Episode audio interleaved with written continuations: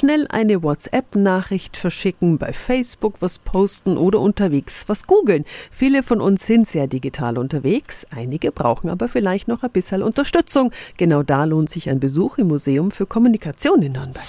365 Dinge, die Sie in Franken erleben müssen. Annabel Hornung ist die Museumsleiterin. Guten Morgen. Guten Morgen. Sie helfen Neulingen in der Digitalisierung, gell? Ja, Neulinge in der Digitalisierung sind bei uns sehr gut aufgehoben. Man kann sich die Ausstellung Hashtag Neuland anschauen, die im Moment bei uns gezeigt wird, aber auch unsere Dauerausstellung die sozusagen äh, die Vorgeschichte bis hin zur Digitalisierung erzählt.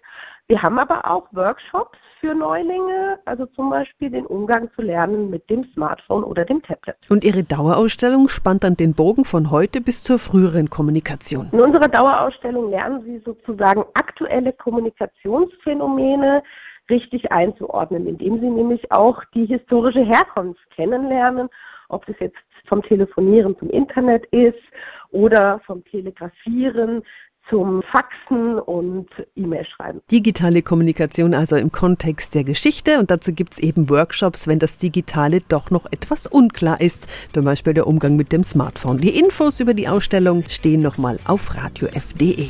365 Dinge, die Sie in Franken erleben müssen. Täglich neu in Guten Morgen Franken um 10 nach 6 und 10 nach 8. Radio F.